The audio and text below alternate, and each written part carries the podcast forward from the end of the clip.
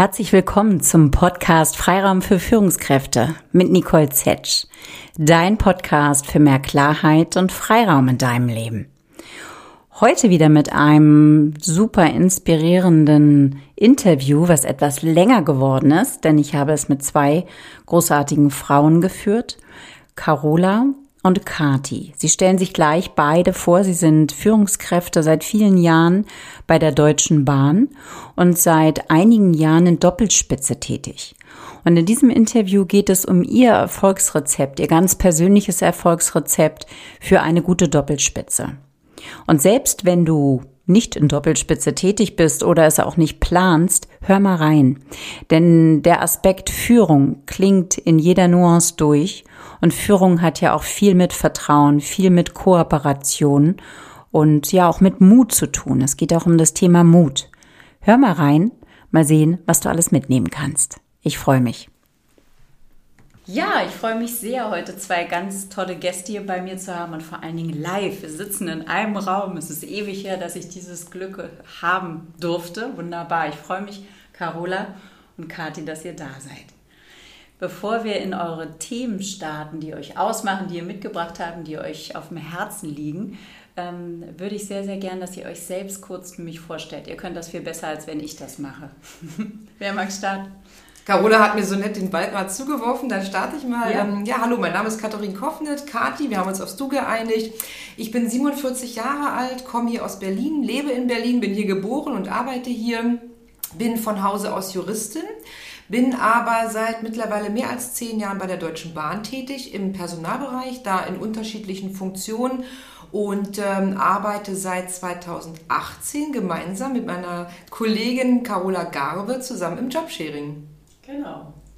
Ja, danke dir, Nicole, dass wir hier sein können. Auch immer wieder spannend, das Thema nochmal zu verbreitern.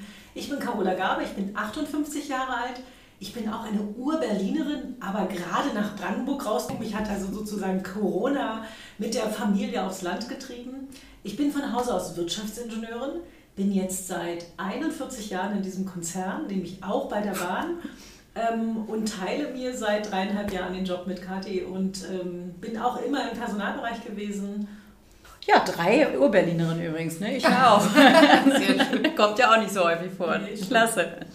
Äh, ich musste ja damals schon schlucken, Carola, als ich gehört habe, wie lange du schon bei der Bahn bist. Nicht, weil es die Bahn ist, aber wie man so lange bei einem Arbeitgeber. Wie geht das? Erklär ja, nochmal. Also, es ist einfach nur ein Ausdruck davon, dass ja. man in diesem Konzern alles machen kann, was man will. Ja. So erkläre ich es immer und es ist mhm. so ich glaube, ich habe sechs oder sieben Unternehmen kennengelernt. Mhm. Und obwohl es ein Konzern ist, ist doch jedes Unternehmen anders, hat eine andere Kultur, natürlich auch einen anderen Inhalt. Und so kann man sich da wirklich ausleben und immer mal wieder was Neues machen. Also mhm. so bleibt man so lange dabei. Ja. Was waren für dich da die markantesten Stationen?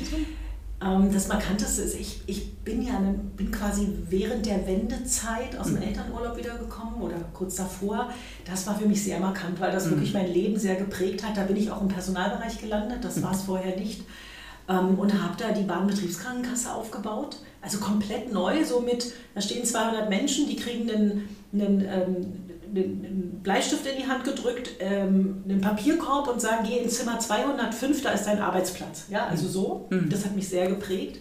Das habe ich ein paar Jahre gemacht. Und dann war ich Assistentin von einem Geschäftsführer mal. Das fand ich auch eine ganz spannende Idee, ähm, so diesen, dieses Bindeglied zur Mannschaft zu sein. Und die letzten zehn Jahre, die ich als Leiterin Personal von einem 5000-Mann-Unternehmen mit Kathi dann zusammen gemacht habe, äh, das hat mich schon auch sehr, sehr geprägt. Ja. Mhm. Ich habe halt ein großes Netzwerk. Das bringen 40 Jahre so mit sich. Das sage ich Kathi immer. Das liegt nicht unbedingt an mir, das liegt einfach an der Zeit. Mhm. Ja. Ihr beide arbeitet ja schon länger zusammen, habe ich verstanden, ne? auch vor, dieser, ähm, vor dem Jobsharing. Ähm, wie, wie war das vorher und wie ist dann die Idee entstanden, tatsächlich zu sagen, hey, wir machen hier was gemeinsam? Hm.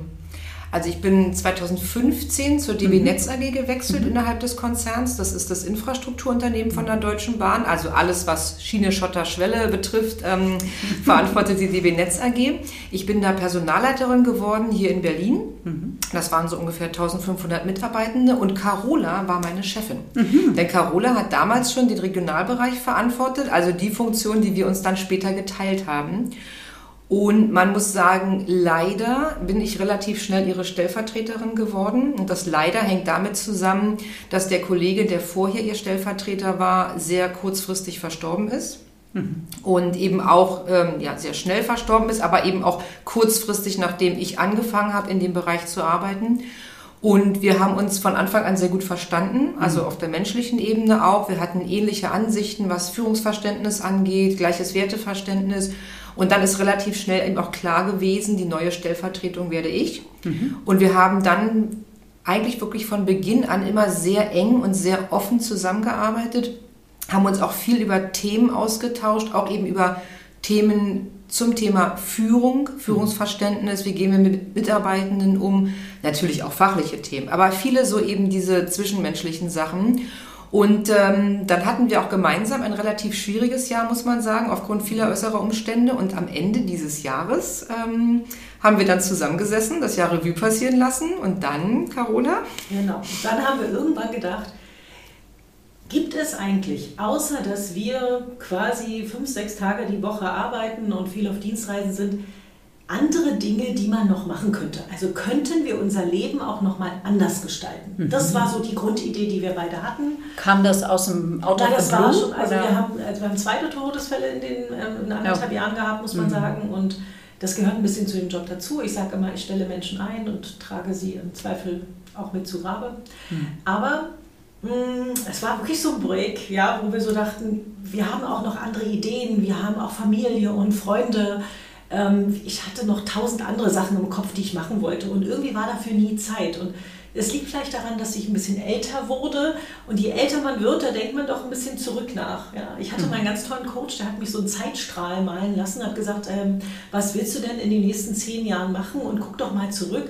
Da wird einem sehr klar, dass man die längste Zeit gearbeitet hat mhm. und dass auch die Lebenszeit sich übrigens da anpasst. Und wenn man nochmal im gesunden Zustand etwas ne-, Neues machen möchte, was anderes, braucht man Zeit. Das kann man nebenbei nicht machen. Und diese Diskussion haben wir beide miteinander geführt. Wir haben ja beide keine kleinen Kinder mehr, das merkt man daran. Also wir sind sozusagen, wir sagen heute mal die Zeitmillionäre und haben die Ideen gesucht, wie wir beruflich kürzer treten können, ohne unseren Job aufzugeben, weil den haben wir gerne gemacht, auch diese Verantwortung gerne getragen. Ja, und dann haben wir mal irgendwann was von Jobsharing gelesen und haben gedacht, ach, was ist das denn? Genau, weil es gibt ja verschiedene Möglichkeiten, kürzer zu treten. Ne? Mhm. Carola hat es gerade angedeutet, man hätte ja auch einfach sich eine andere Funktion suchen können. Ja. Aber wir haben das gemacht gerne, was wir getan haben. Und wir haben eben auch wirklich gerne Verantwortung übernommen und haben eben auch gerne mit unserem Team zusammengearbeitet. Und dann kam, ich glaube, es spielte auch vielleicht ein Glas Wein eine Rolle. äh, tatsächlich, naja, vielleicht waren es auch zwei. Äh, tatsächlich die Idee auf, wie wäre es dann, wenn man sich eine Funktion teilt, so dass jeder also in Teilzeit arbeiten kann, aber trotzdem eben diese gestalterischen Möglichkeiten hat, Verantwortung zu übernehmen für so einen Regionalbereich, denn das war relativ schnell klar. Wenn, dann macht es Sinn, sich den Job von Carola zu teilen, mhm. weil das natürlich der Job mit mehr Verantwortung ist und, by the way, für mich natürlich auch nochmal Karrieresprung dann bedeutet hat. Ja. Ähm, so ist das ja in großen Konzernen einfach, da gibt es gewisse Hierarchiestufen und diese berühmte Klar. Karriereleiter. Mhm. Und ich habe es also dann tatsächlich auch geschafft, äh, die Karriereleiter nochmal einen Sprung hoch zu gehen, aber die Stunden zu reduzieren und weniger zu arbeiten, mhm. was wahrscheinlich auch relativ ungewöhnlich ist. Und dann muss man sagen, nachdem diese für uns auf den ersten Blick erstmal verrückte Idee geboren war, haben wir uns ganz klassisch hingesetzt und haben es recherchiert im Internet. Mhm. Gibt es das schon? Gibt es Leute, die das praktizieren? Gibt es Leute, die so arbeiten? Gibt es bei uns im Konzern eigentlich Leute, die so arbeiten? Und haben versucht, uns für uns ein Bild zu machen und mit den Leuten, die wir im Internet gefunden haben, äh, mal in den Austausch zu gehen und die haben wir einfach angeschrieben. Ja. Da waren wir völlig äh, schmerzbefreit, wie man so schön sagt, und ohne Scheu. Und haben die angeschrieben und gesagt, wir hätten eine ähnliche Idee. Wie habt ihr es eigentlich gemacht? Seid ihr bereit, eure Erfahrung, eure Expertise mit uns zu teilen? Genau. Und so muss man einfach sagen, haben wir angefangen, die Sache zu entwickeln. Mhm. Als wir gehört haben, wir machen es andere. Es gab im Konzern, in der Teamleiterebene gab es, also wir haben damals zwei Paare gefunden und es gab externe Menge und äh, dieses Thema bei LinkedIn, dieses Netzwerk äh, zu bedienen, das ist ja etwas, was wir heute auch zurückgeben. Ne? Mhm. Heute sind wir ein Paar, was, was sehr präsent ist und wir, wir geben das zurück, wenn uns jemand anschreibt, auch gerade in Masterrand, wir begleiten unheimlich viel Masterarbeiten, Bachelorarbeiten, wir nehmen das immer an, weil wir sagen, das ist unsere Art, es weiterzutragen. Mhm. Damals haben die Leute uns geholfen, heute helfen wir denen. Und ähm, das war ganz spannend. Dann haben wir angefangen, beide wirklich zu überlegen, was wäre denn unsere Idee? Denn die Frage, die sich jeder stellen muss, warum machen wir es? Ja, das war für uns ja sehr klar. Wir wollen mehr Freizeit am Stück. Deshalb haben wir auch aus unserer Sicht ein sehr besonderes Modell des Sharings gewählt. Ähm, und der zweite Part ist aber wirklich, ähm, wie verkauft man es? Was ist das Besondere an dem Job? Ja, wir haben ja, wenn man richtig zugehört, weiß man, ich habe den Job vorher schon mal sechs Jahre ganz allein gemacht. Jede Entscheidung, die dort getroffen wurde, war meine Entscheidung. Ja. Jeder, der mich kannte, hat mein Gesicht angesehen, äh, was ich denke. Jeder kannte mich so gut und wusste schon, ah, das ist die Richtung, in die Carola gehen würde. Jetzt mhm. gucken wir doch mal, was mhm. Kathi daraus macht.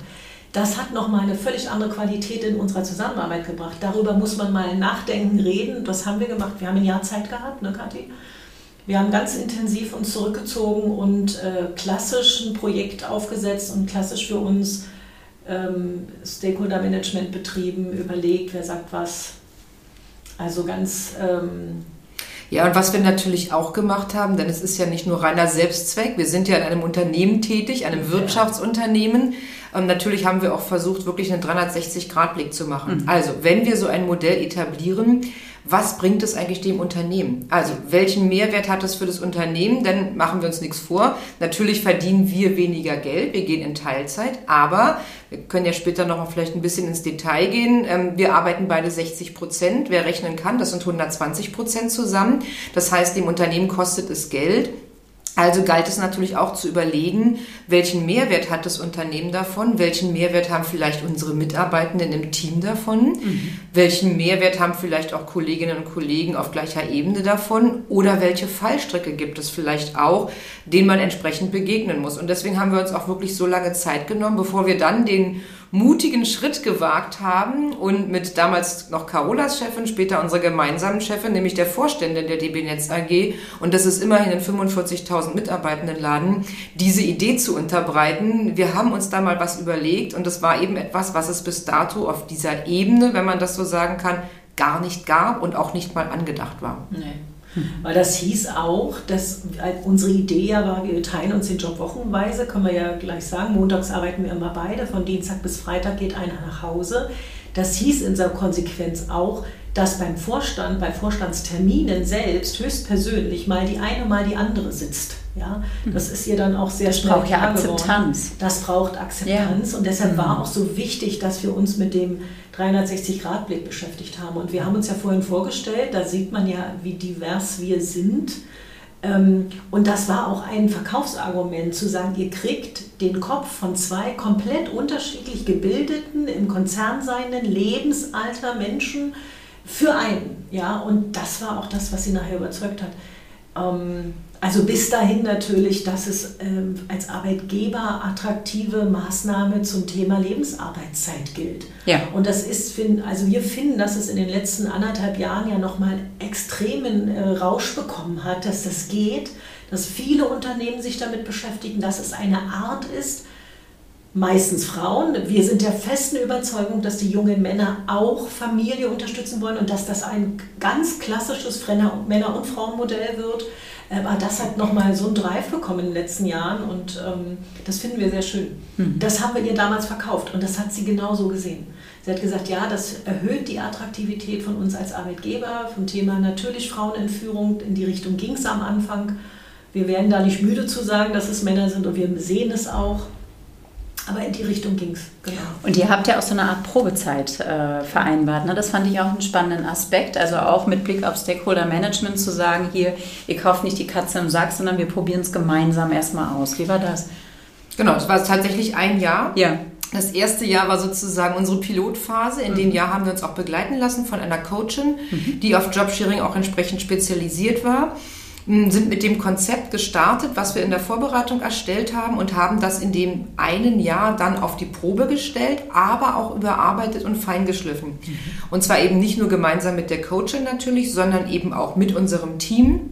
Wir haben damals ein Team gehabt von ungefähr 40 Mitarbeitenden, 21 Direct Reports davon ähm, und haben da eben auch Sachen gemacht wie eine Pulsbefragung digital, schon damals auch vor Corona, anonym, um auch jedem die Möglichkeit zu geben, der uns vielleicht nicht Dinge ins Gesicht sagen will, sich zu äußern und sich zu beteiligen.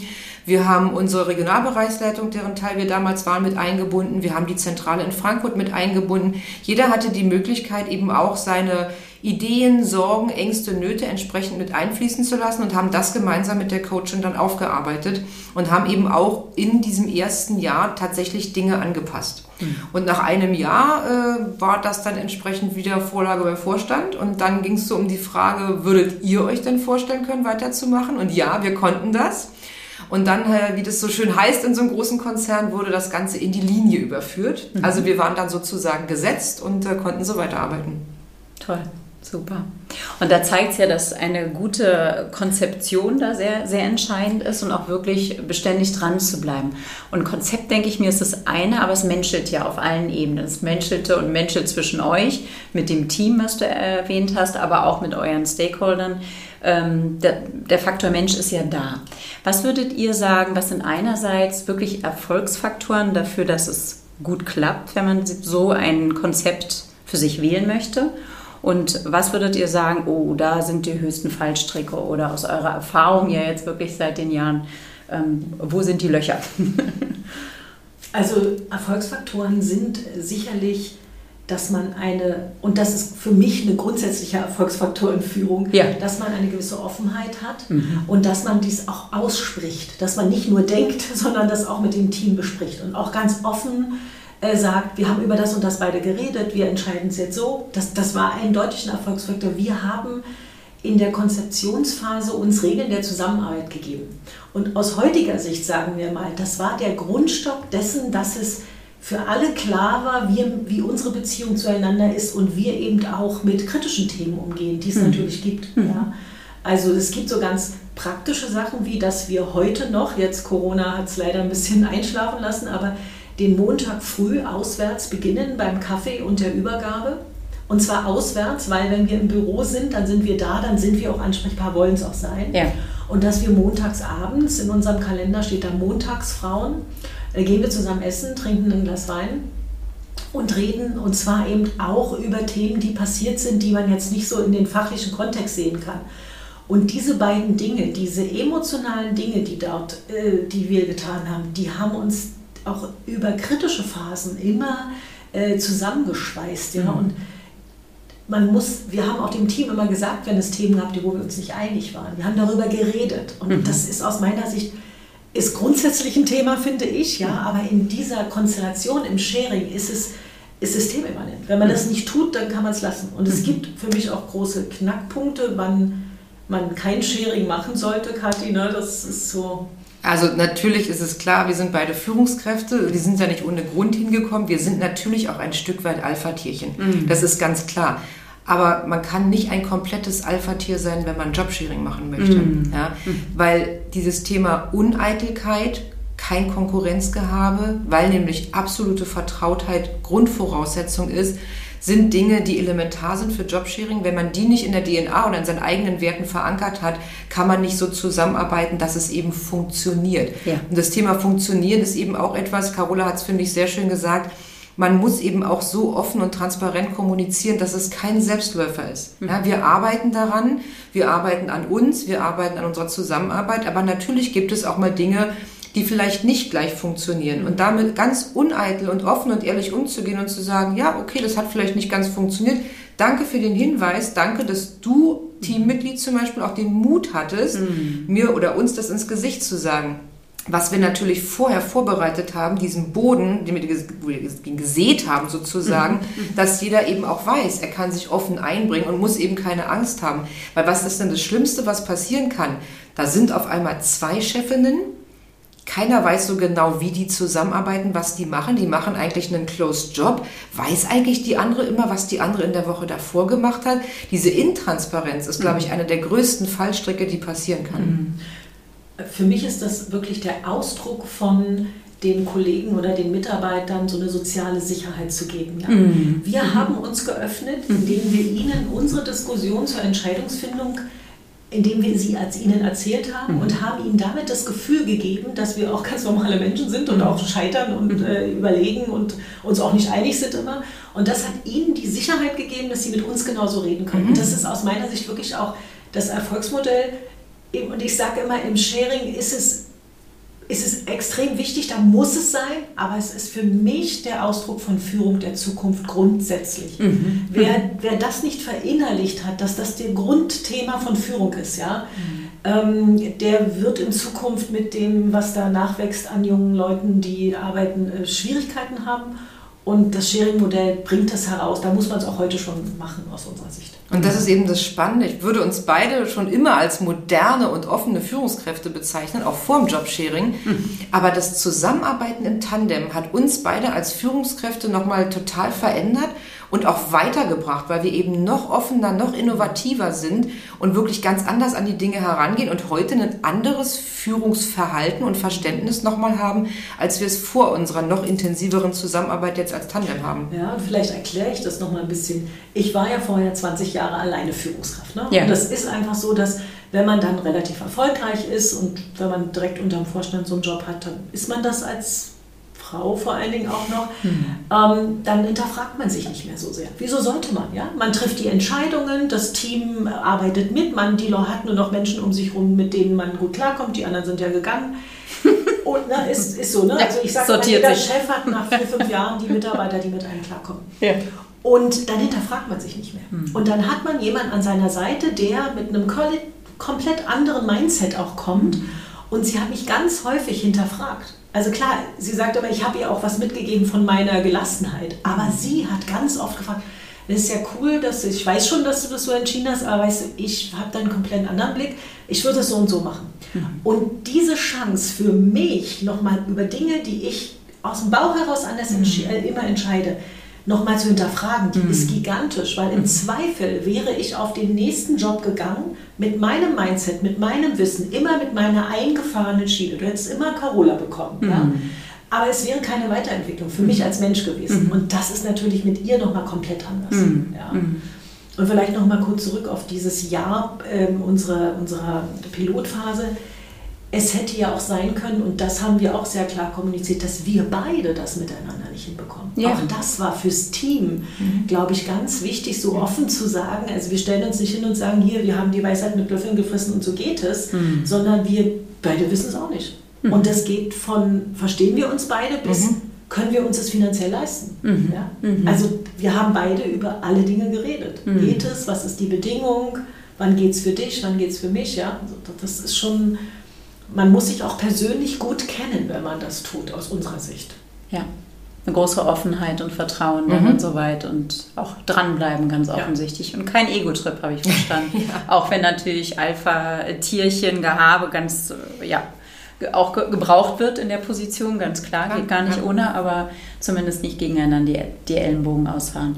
Ich könnte mir vorstellen, dass das das Umfeld fast manchmal auch ein bisschen bedrohlich wirken kann. Zwei solche Powerfrauen, die ihr eh schon seid und dann geballte Kraft sozusagen, noch gemeinsam auf demselben Feldzug da unterwegs.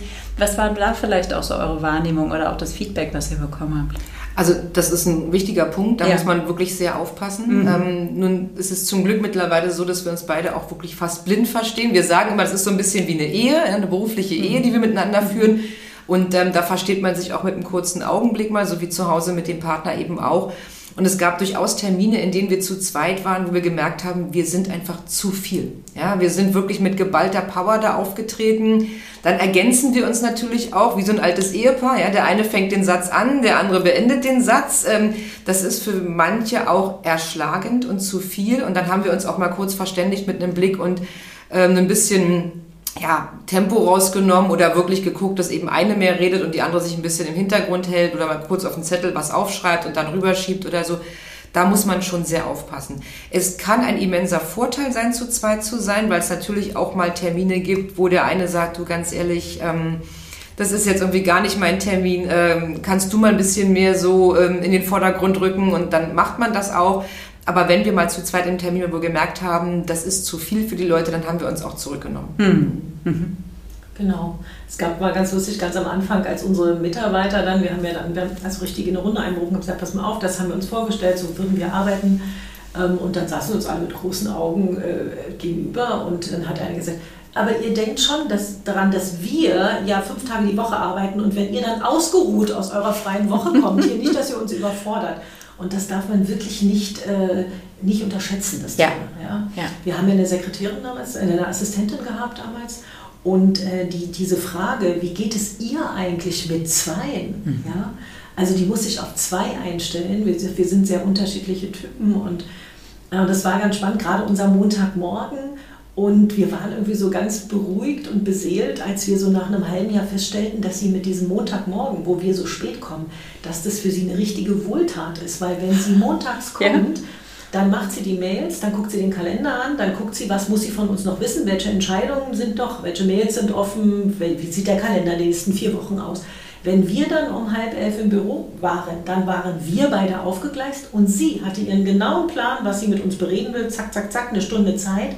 Und sie hat immer gesagt, das hätte sie nie gedacht, dass das für sie sozusagen auch der Montag ankommen eine unheimliche Entlastung war, als wenn montags gleich von um 8 an Action ist. Ja. ja. Und äh, das, das, da waren wir dann irgendwie ganz beruhigt, dass unsere Idee dahinter doch eine gute auch war. Hm. Ja. Eure Geschichte und eure Themen sind so spannend. Ich könnte hier heute zwei Stunden mit euch sitzen, aber ich schiele so ein bisschen auf die Uhr und ich würde gerne noch zwei Themen unbedingt ansprechen, bevor ich zu meinen üblichen drei Abschlussfragen komme. Und zwar das eine Thema, ähm, da geht es um Mut und das andere Thema, ich formuliere es gleich genauer, ähm, ist gerne noch die Zuhörerinnen und Zuhörer nochmal mitnehmen, was ihr jetzt macht, weil ihr habt ja schon angedeutet, ihr habt äh, euch nochmal verändert, nämlich auch gemeinsam. Ähm, vielleicht erst diesen zweiten Schritt, ne, ähm, um sozusagen eure Biografie da auch noch bis zum heutigen Zeitpunkt reinzuholen. Ihr seid ja nicht da geblieben, wo ihr wart. Was macht ihr jetzt? Genau, wir sind mittlerweile in die Konzernleitung gewechselt. Wir sind seit 1. April dieses Jahres die Ombudsfrauen der Deutschen Bahn. Und zwar nicht vielleicht, wie man sich das klassischerweise denkt, Ombudsfrau bei der Deutschen Bahn, das hat was mit Fahrgastrechten zu tun und mit Kundenbeschwerden, sondern wir sind Ombudsfrauen für innerbetriebliches Konfliktmanagement. Das heißt, immer wenn es um das Thema Konflikte geht, um äh, ja auch Sachen wie sexuelle Belästigung am Arbeitsplatz, dann sind wir die Ansprechpartnerinnen für Konfliktberatung, Begleitung, Lösung, Auflösung, Mediation und aber eben auch für das Thema strategische Verankerung von Konfliktmanagement in Führungsprogrammen, in Nachwuchsprogrammen und in der gesamten Konzernlandschaft, sowie für auch Umsetzung von Gesetzen im Konzern, die zum Beispiel mit dem Thema Hinweisgebermanagement zu tun haben. Ja, wie ist es dazu gekommen? War ja, ja auch, genau. Weil es ja, so. gut, per, als Personalerin kann man ja vieles, wie ich weiß, aus eigener Erfahrung. Aber es ist ja auch spannend, warum wolltet ihr das auch? Ne? Also was hat euch gereizt daran zu sagen, ich gehe aus dieser operativen Verantwortung und auch aus der Mitarbeiterverantwortung, die ihr offensichtlich mit vollem Herzen auch gemacht habt. Der Job hat euch Spaß gemacht. Was hat euch nach dieser Zeit bewegt zu sagen, und jetzt machen wir nochmal was ganz anderes? Also der Impuls, der kam sicherlich von mir. Und zwar war ich in dieser Position dann mit Kathi zusammen, aber auch vorher alleine, insgesamt zehn Jahre. Mhm. Und ich bin ein großer Verfechter davon, dass man im Management nach gewisser Zeit mhm. der Abteilung, dem Bereich einen neuen Chef gönnen sollte mhm. und sich selbst eine neue Herausforderung. Mhm. Bin ich ein Riesenfan von und ich habe das für mich auch immer gemacht. Ich merkte dann, je älter und je höher ich in der Position war, desto schwieriger wird das. Ja? Und man hatte auch ein paar Bedingungen, die man sich selber gestellt hat. Es war also nicht so einfach. Und dann bin ich auf die Suche gegangen und hatte, äh, es gibt im Konzern eine klassische Nachfolgeplanung. Also das ist quasi keine Ausschreibung, sondern wenn der Inhaber der Stelle in den nächsten zwei, drei Jahren in, in Ruhestand geht oder so, dann, dann stellt man die in den Konzern in die Nachfolgeplanung und es können sich Menschen da melden und können sagen, das würde ich gerne machen. Und dann können der, der Inhaber der Stelle quasi sich vorher schon mit dem bekannt werden, der, die Führungskraft kann sich den schon angucken, kann schauen, welche potenziellen Menschen gibt es denn, die diese Stelle ausführen würden. Mhm. Und wenn dann derjenige wirklich geht, dann wird die Stelle entweder nochmal ausgeschrieben oder eben auch nicht, mhm. wie in unserem Fall. Jetzt ist diese Ombudsstelle ja keine klassische Stelle, sondern es ist so, dass es quasi schon eine sehr politische Position ja. ist, wo äh, auch ganz klar der Vorstand dahinter stehen muss und ähm, ja, und dann habe ich mir das angeguckt, dann war, stand die Ombudsstelle drin und habe ich gesagt, Kathi, das ist mein neuer Job. Magst du mitkommen? ja. Und ähm, es war auch ganz witzigerweise so, dass die erste Reaktion äh, des, der Personalentwicklung war, nee, also das geht nicht im Sharing. Nee. So. Und wir beide haben. Und schon waren wir gereizt. Und schon waren wir gereizt, ja. Und dann habe ich mich ganz klassisch habe ich darauf geschrieben, dann hat Kathi es geschrieben, dann haben wir da angerufen und haben gesagt, aber wir wollen es nur im Sharing. Und dann war dann mich die Frage, ja, würden Sie es denn auch allein machen? Ich habe gesagt, ja, ich würde es auch allein machen, aber wir wollen es im Sharing-Modell. Und dann haben wir den Kollegen erklärt, was das Besondere daran ist, gerade für die Ombudsstelle, ist natürlich diese Idee, wir sind so unterschiedlich. Mhm. Und wir sehen auch heute, dass es ist genial. Es ist einfach genial. Da hast du ja wirklich zwei Personen dann ja, letztlich. Ne? Mhm. Also da ist und der Mehrwert noch spürbarer ja, eigentlich. Absolut noch spürbarer ja. als vorher. Ja. ja, und dann, als sie dann äh, gemerkt haben, wie es geht und uns auch kennengelernt haben, waren sie begeistert und wir hatten dann im Dezember unseren letzten Termin mit unserem Personalvorstand und im April haben wir die Stelle angetreten und äh, sind da auch ganz happy. Ja, genau. Bei dem, was du kurz inhaltlich beschrieben hast, Kathi, hört sich nicht so konzeptionell an, sondern so, als würdet ihr sozusagen ähnlich wie die Richter darauf warten, äh, dass einem jemand den Fall hinbringt. Wie ist mhm. das? Ist das so? Oder? Äh, sowohl als auch. Also mhm. ja, es rufen ganz klassisch Mitarbeitende an, die einen Konflikt im Betrieb haben oder auch mhm. Führungskräfte, die einfach mal einen Sparringspartner brauchen, weil wir sind ja eine vertrauliche und unabhängige und objektive Stelle, wo sie sich einfach mal austauschen wollen. Aber, und das war eben auch ein Part, der uns gereizt hat, gerade mal wieder auch konzeptionell und strategisch zu arbeiten, weil natürlich die Erkenntnisse, die wir aus dem ganzen Konfliktmanagement gewinnen, wir hervorragend in die Strategie des Konzerns einfließen lassen können. Also der Kontext mit der starken Schiene, dass ein Klartext eben gewinnt, dass Konflikte etwas völlig Normales sind, auch im Sinne der Unternehmenskultur ist so zu fördern, dass keiner Angst haben muss, die Themen offen anzusprechen und dann natürlich diese Erkenntnisse eben auch über unseren internen Dienstleister DB Training, den wir haben, in Führungskräfteseminare, in Nachwuchsseminare und so weiter einfließen zu lassen. Genau. Das ist so ein bisschen die Idee, ne? dass ähm, wir haben dieses Thema Konflikte äh, oder Klartext gewinnend. Da gibt es so einen Nebensatz und der heißt, wir geben uns wertschätzendes Feedback. Und wir stellen immer wieder fest, dass das Wort wertschätzend offensichtlich sehr unterschiedlich ausgelegt werden mhm. kann. Ja? Mhm. Und das nochmal deutlich zu machen, ja, und neue junge Führungskräfte, die neu in Führung kommen in diesem Konzern, in ihren Starter-Workshops mit dem Thema Konflikte sind etwas Normales. Das sind die Konfliktlösungsmöglichkeiten, die der Konzern anbietet. Das ist unsere Policy zum Thema Diversity. Mhm. Ganz klar, denn das ist es, ja. Mhm. So gehen wir mit diesen Themen um. Und das quasi mit unserem Wissen angereichert, jetzt in die Programme mitzubringen. Da gibt es ja ganz viele, die daran arbeiten. Wir geben so ein bisschen unseren Input. Ähm, und das Thema mediative Haltung zu etablieren im Konzern, das ist so ein bisschen das woran wir gerade so im Hintergrund arbeiten, suchen uns gerade unsere Stakeholder, mit denen wir das machen können und ja. Sehr schön. Und da bringt ihr ja ganz viel Erfahrung einfach auch aus den letzten Jahren mit, also insbesondere ja. auch aus eurem gemeinsamen mhm. Wirken. Und ich könnte mir vorstellen, gerade wenn ihr sagt, jetzt auch den, den jungen Führungskräften das von Anfang an auch mitzugeben, so ein Konflikt, das ist nichts Böses, sondern äh, das gehört dazu und das kann ja auch sehr klärend sein. Das gibt ja auch wieder Sicherheit. Ne? Also dieser Aspekt, den du vorhin ansprachst, auch mit psychologischer Sicherheit, wird ja dadurch auch nochmal durch so eine klare Regelung mhm. auch äh, unterstützt. Sehr schön. Ja, Stichwort Mut. Warum hole ich äh, dieses Stichwort raus? Für mich ähm, Carola und ich äh, reden ja schon über die Themen seit 2018, da lernten wir uns kennen über eine Freundin und äh, mich hat das von jeher beeindruckt, diese Entscheidung, die ihr jeweils für euch getroffen habt. Das habt ihr auch sehr schön, finde ich, anfangs beschrieben. Ihr kam vom bestimmten Status quo, ihr hattet jeweils die Eingebung, hm, was gibt es noch im Leben? Aber man lässt ja was los. Und das braucht ganz schön Mut, finde ich. Ich habe das auch äh, ja jahrelang gemacht, Personalleiterin. Auch drei Jahre lang in Doppelspitze ist mir nicht immer gut gelungen, weil ich finde, es menschelt wirklich arg. Es kommt sehr darauf an, wie man miteinander klarkommt. Ist immer noch eine Freundin, alles gut, aber es ist fordernd gewesen teilweise. Und ähm, ja, dieser Mut, das Alte loszulassen, mhm. in das Neue reinzuspringen. Mhm. Was, wie, wie habt ihr das geschafft? Also ich glaube, zum einen ist es eine Frage des, des Grundcharakters, wenn man so sagen will. Mhm. Ähm, für mich gesprochen jetzt, ich bin jemand, der immer hungrig nach neuen Dingen ist. Ähm, mhm. und das hat mich natürlich gereizt, mal was ganz Neues auszuprobieren.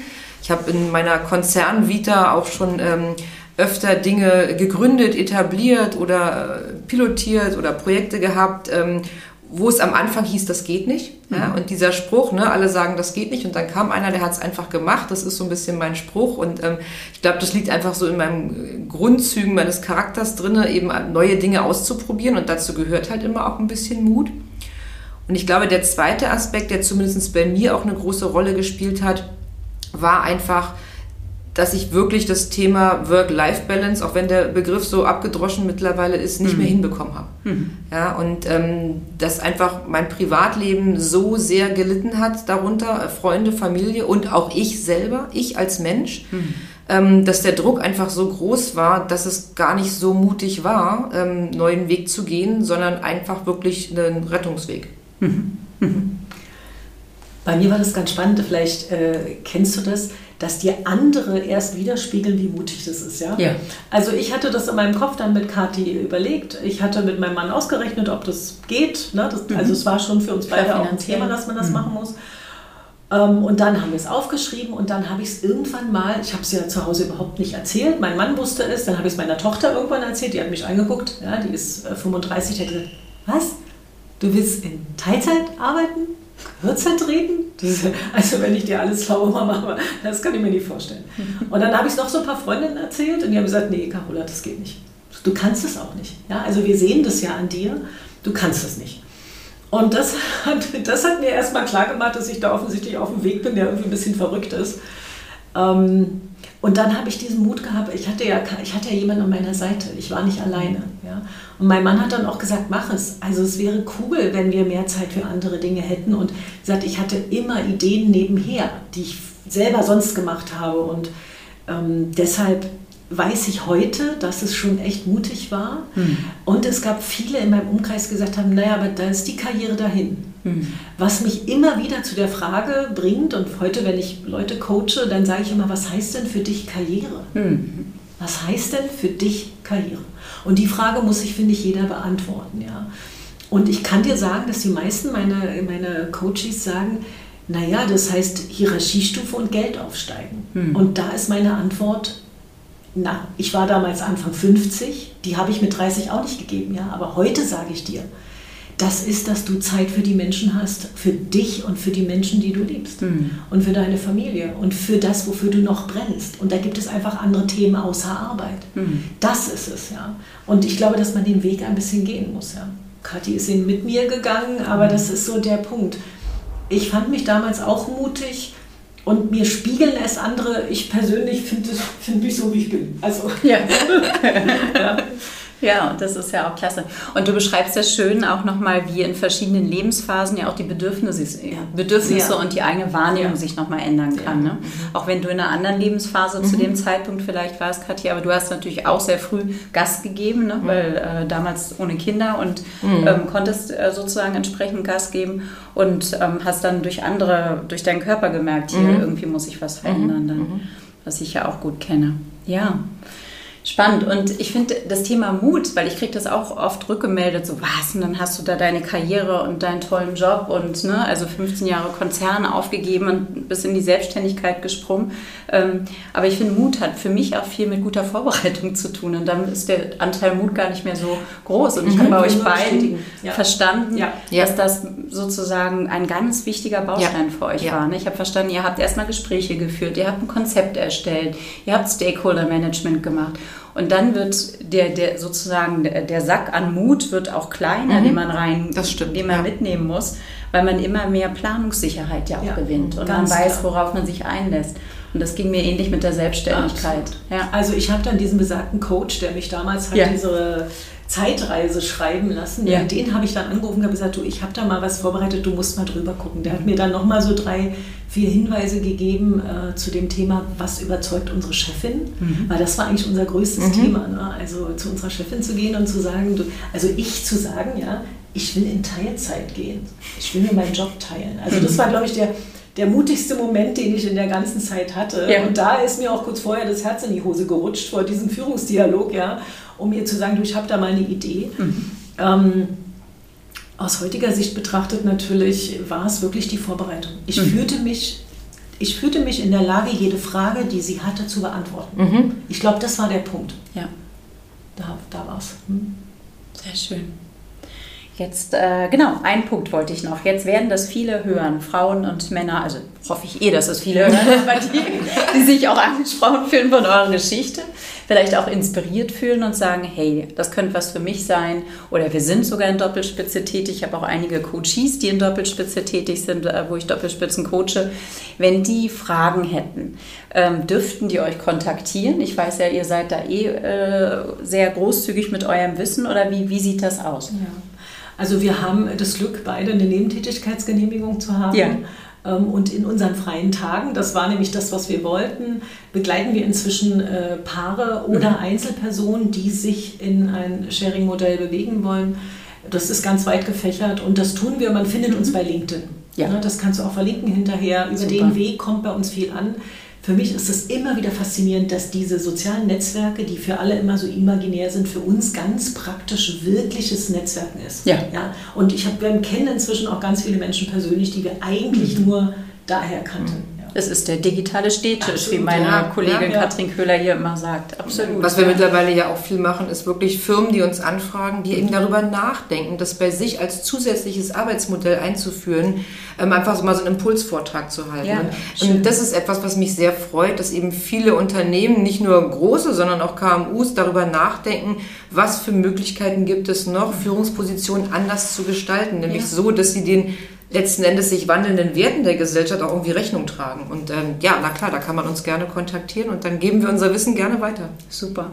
Und äh, das ist nämlich ein sehr schöner Punkt. Es muss ja nicht immer gleich die Selbstorganisation sein, die ja in vielen mhm. Start-up-Unternehmen auch äh, propagiert wird und zum Teil hervorragend funktioniert, zum Teil aber vielleicht auch an Persönlichkeiten scheitert, sondern dann kann ja sowas wie Shared Leadership, ne, es muss mhm. ja nicht immer klassische Jobsharing sein, tatsächlich ein Ansatz sein. Ja, ich hätte jetzt noch zum Schluss Fragen. ich, ich strippe ein bisschen runter, da ihr zu zweit seid, stelle ich nicht alle drei Fragen. Aber ähm, weil das, denke ich, auch ganz gut noch passt hier rein. Womit schafft ihr euch mehr Freiraum in eurem Leben? Und da wäre vielleicht auch spannend zu hören, wie nutzt ihr diese freie Zeit, wo ihr nicht in eurem Job, in dem eigentlichen seid? Naja, Jobsharing war grundsätzlich sozusagen der Booster für ja. mehr Freiraum mhm. in unserem Leben. Ja. Ähm, und bei mir ist es so, dass ich, ich habe ja am Anfang schon erzählt, dass ich jetzt nach Brandenburg rausgezogen bin. Also ich gönne mir das Thema und ich bin inzwischen Oma geworden. Und es gibt ganz oft Momente, wo ich mit der Kleinen auf dem Spielplatz und denke, mein Gott, wer hätte jemals gedacht, dass du es schaffst, mit deinem Kind, mit deinem Enkelkind um drei auf dem Spielplatz zu sein? Ja, das mache ich mit meiner freien Zeit. Außer, dass ich gerne Podcasts mache, Menschen coache, Netzwerk pflege, mich mit, Kooptions, ja. äh, mit Kooperation beschäftige. Ja, also tausend Themen. Meine Familie hatte im Übrigen recht, mein Kalender ist nicht leerer geworden, aber ich mache nur noch Dinge, die mir Spaß machen und wo ich das Gefühl habe, ich kann was weitergeben ja. neben meinem Job. Hm. Ja, du bist selbstbestimmt. Ne? also wir sind selbstbestimmt ja. in der freien Woche und machen die Dinge, die unseren Neigungen entsprechen, die wir eben früher nicht ausleben konnten, weil einfach keine Zeit da war. Und da muss man eben wirklich sagen, das Jobsharing hat den Freiraum geschaffen. Wir haben heute beide ausreichend Freiraum, uns den Dingen zu widmen, die uns Spaß machen, die uns befriedigen, die uns weiterbringen. Mhm. Und das kann manchmal auch tatsächlich sein, gar nichts zu tun. Mhm. Das kann auch mal sein, im Liegestuhl in der Sonne zu sitzen und ein Buch zu lesen, wofür früher, muss man ehrlicherweise sagen, keine Zeit war. Denn der Sonntag war unser Arbeitstag schon wieder. Wir hatten uns mhm. den Samstag immer als freien Tag eingetragen und das war's. Ja. ja. ja, man muss ganz klar sagen, dass wir haben uns Freiheit erkauft. Mhm. Und das ist sehr, sehr gute, eine sehr gute Entscheidung gewesen. Gut investiertes Geld, gut sozusagen. Geld. Ja, ja. ganz klar. Gut ja. investiertes Geld, können wir nur so sagen. Ja, und das ist ja auch ein schöner Impuls. Es muss nicht gleich der, der komplette Ausstieg sein. Es muss nicht gleich, weil es sich der Schritt in die Selbstständigkeit, der viele auch äh, beängstigt, verängstigt, sondern es kann auch äh, auf diese Art äh, etwas sein. Ja, ähm, ich frage dann immer gerne noch nach der Lieblingsstärke. Ganz kurz und knapp, Carola, welche Stärke schätzt du denn bei Kati?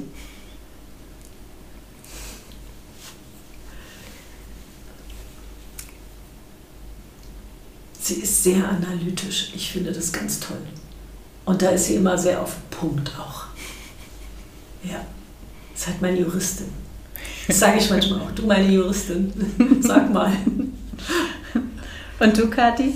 Äh, also ich profitiere nach wie vor ungemein von Carolas Gelassenheit. Ja, sie ist einfach viel entspannter in den Themen als ich und ähm, ich bin halt oft immer noch sehr impulsiv und das geht dann auch ganz schnell mal ganz hoch und ähm, dann ist sie wirklich mit einer Entspanntheit, einer Gelassenheit und die kann sie mir halt auch vermitteln und ne, reg dich ab und ganz ruhig und das ist einfach toll. Und da profitiere ich ungemein davon. Schön. Mhm. Und wofür seid ihr heute dankbar? Also ich bin für meine Familie dankbar. Ich bin dafür dankbar, dass ich diese Entscheidungen für mich getroffen mhm. habe, ganz klar. Ich bin mir in erster Linie wirklich selbst dankbar, dass ich diese vielen Dinge gemacht hat und es war der Tag der Dankbarkeit letzte Woche. Kathi war im Urlaub. habe ich, ihr habe ich eine Nachricht bekommen. Genau, ja. habe ich ihr geschrieben. Ich bin sehr dankbar dafür, dass sie diesen Weg mit mir gegangen ist.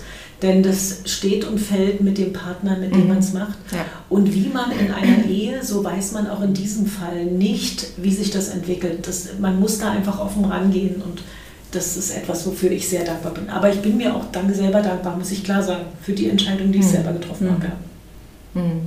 Ja. Einfach wirklich dem Leben dankbar sein dafür, dass das Leben diese Wendung genommen hat, dass ich Carola kennengelernt habe. Weil es ist wirklich so, dass wir einfach schon ein Traumduo sind, muss man sagen. Ja? Und ich weiß nicht, ob es mit jemand anders so gut geklappt hätte oder ob sich die Gelegenheit überhaupt ergeben hätte. Aber dass das Leben eben diese Wendung genommen hat, dass an einem Punkt, wo wirklich für uns beide das schwierig war, wir darüber ins Gespräch gekommen sind und das irgendwie dann da auch ein Stück weit zu einem Selbstläufer geworden ist, weil wir so dahinter gestanden haben und dass einfach sich diese Möglichkeit im Leben ergeben hat und wir das zusammen durchziehen. Da bin ich sehr dankbar für. Ja. Mhm. Toll. Lieben, lieben Dank, ihr zwei. Ein ganz wunderbares Gespräch, was ich noch ewig hätte weiterführen können. Hoffentlich ein andermal noch mehr. Dankeschön. Sehr ja. gerne. Wir ja, haben zu danken. Ne? Und dir viel Spaß und viel Glück weiter mit dem Podcast. Ja, danke. gerne zu. Danke dir, Carola. Genau. Für deine nächsten Gäste. ja. ja.